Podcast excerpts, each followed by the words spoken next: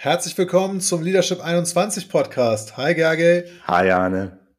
Ja, ähm, sag mal, Gerge, wir sprechen über Druck heute und wie viel Druck ist denn eigentlich nötig, um von seinem Team irgendwie gute Ergebnisse zu bekommen oder damit die Abläufe funktionieren im, im Unternehmen oder in der Firma?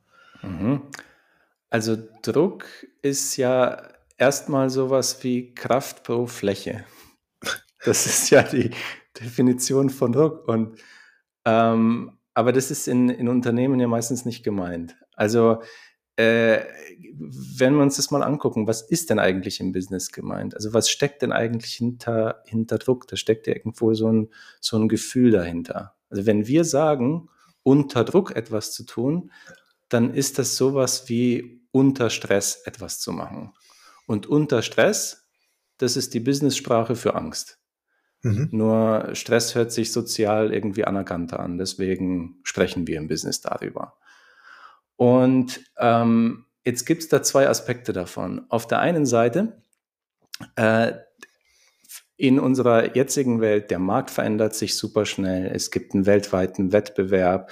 Es gibt dann im eigenen Business unvorhergesehene Ereignisse oder Umstände, wie zum Beispiel Corona. Also das heißt, äh, die, die, die Randbedingungen sind auch recht komplex und volatil und einige reagieren darauf mit Stress. Und es gibt aber auch andere, die darauf nicht mit Stress reagieren, sondern andere denken sich, boah, cool, Sachen verändern sich schnell und da kann ich ähm, ganz viel beeinflussen und ganz viel machen und ganz schnell nachsteuern.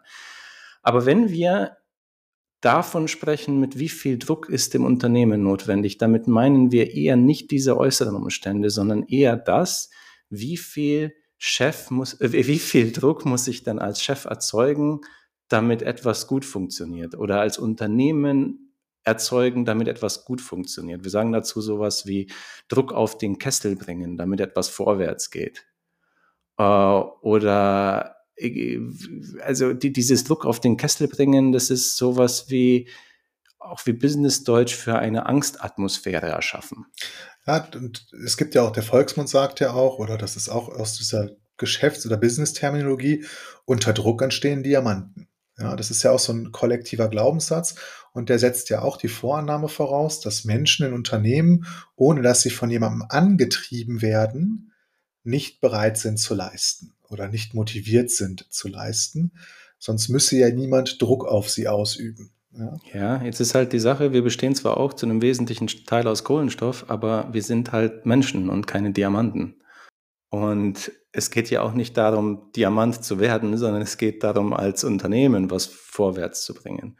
Und je mehr Angstatmosphäre herrscht, umso weniger sind wir kreativ. Das ist letztendlich die Konsequenz davon. Ja. Also Menschen fahren ihre Kreativität runter, weil es ist dann nur noch ein, okay, ich fokussiere mich darauf, noch diese eine Aufgabe zu erledigen, boah, und hoffentlich lässt dann der Druck, der Stress, also das heißt die Angst nach. Ähm, damit haben wir eine Angstatmosphäre und diese Angstatmosphäre ist anstrengend für Führungskräfte und für Mitarbeiter. Und in so einer Angstatmosphäre steigt auch die Fluktuation. Was ich so wahrnehme, wenn ich mir die Presse dazu angucke, was ja ganz viel thematisiert wird, ist ja, dass es heute solche ähm, Ergebnisse gibt wie Burnout und, und dass das alles ähm, auf, aufgrund von Druck und Angst ähm, und äh, ja, ich sag mal, Menschen in, in, in so eine Situation geraten, ja, oder sich da reinbringen oder sich da reinbringen lassen, wie auch immer. Und dass es schon total akzeptiert ist, dass das jetzt halt sowas wie eine, ähm, ja, also, also dass das eines der häufigsten Ausfallerscheinungen ist für oder Krankheitsbilder bei, bei Menschen, die, die irgendwie ähm, Leistungsträger sind, wie man das sagt, oder im Management oder in Führungspositionen und so weiter arbeiten. Und das ist schon relativ akzeptiert, dass Menschen irgendwann mal Burnout haben und dann sich irgendwie auskurieren und, und, und so weiter. Also das heißt, dass dieses, dieses Ergebnis oder diese Konsequenz eintritt, ja, und jetzt, jetzt mittlerweile gibt es eine gesellschaftliche Akzeptanz dafür. Es, es wäre doch aber viel schlauer hinzuschauen, woher kommt das denn und an den an der Ursache äh, anzusetzen und nicht zu sagen, gut, wir wir pressen die Leute hier weiterhin aus, äh, bis bis sie im Burnout sind und dann finanzieren wir denen die Kur und danach geht's mit dem gleichen Druck auf dem Kessel weiter. Ja, Genau, wir, wir, schieben das, wir schieben das sehr gerne auf äußere Umstände. Wir sagen ja, der Markt ist halt so oder die Umstände sind halt so oder der Wettbewerb ist halt einfach hart.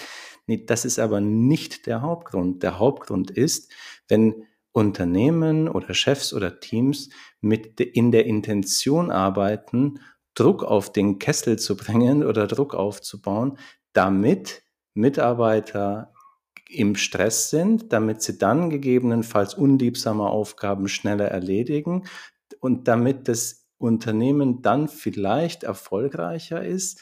Aber, aber also quasi diese Intention von Druck und Stress und Angst aufbauen, das ist ja das, das ist ja das eigentliche Thema und nicht das Umfeld an sich.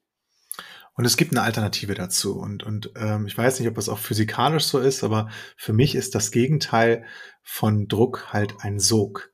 Und ich kann auch als Führungskraft ein, eine Atmosphäre, ein Klima, eine Kultur, äh, einen Sog erzeugen, in dem Menschen ihre intrinsische Motivation dafür nutzen, gemeinsam mit mir ähm, eine gemeinsam formulierte Vision zu erreichen und, und an Zielen zu arbeiten, für die sie ja brennen und die, die, die sie begeistern, aber eben für die sie nicht ausbrennen, weil sie dahin getrieben werden. Ja. Genau, die Intention hinter dem Sog ist eine andere. Die Intention ist nicht mit Druck die Leute irgendwo hinzubringen, sondern die Intention hinter dem Sog ist, klar zu sagen, was wir erreichen wollen und klar zu sagen, wo wir hinwollen. Und wenn jemand das möchte, dann kann der da super gerne mitgehen. Und wenn jemand sagt, nee, möchte ich nicht, dann ist es auch wichtig, als Chef klar zu sagen, okay, dann funktioniert es nicht.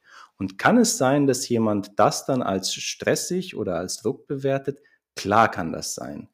Aber der Hauptpunkt ist, welche Intention hast du als Chef? Willst du jemanden mit Druck irgendwo hin manipulieren, damit der oder diejenige irgendetwas macht, was der oder diejenige gar nicht machen will? Oder geht es dir darum, dass du klar sagst, was deine Erwartungshaltung ist und dann gemeinsam gucken, passt das, passt das nicht und, und, und funktioniert das für beide Seiten? Das ist ja eigentlich der, der Kernpunkt beim Sog.